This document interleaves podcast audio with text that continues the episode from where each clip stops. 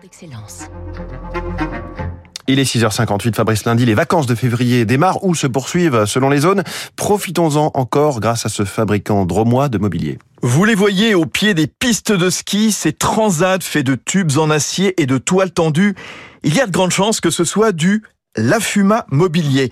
L'Afuma Mobilier, marque emblématique de mobilier outdoor, balcon, nature, depuis 1954. Elle est l'héritière des trois frères Lafuma qui avaient révolutionné le sac à dos dans les années 30 avec l'invention de l'armature métallique. Si la marque d'articles de montagne est à Annecy, le mobilier, lui, est installé historiquement depuis 70 ans à Anéron, dans la Drôme, où tout est fabriqué.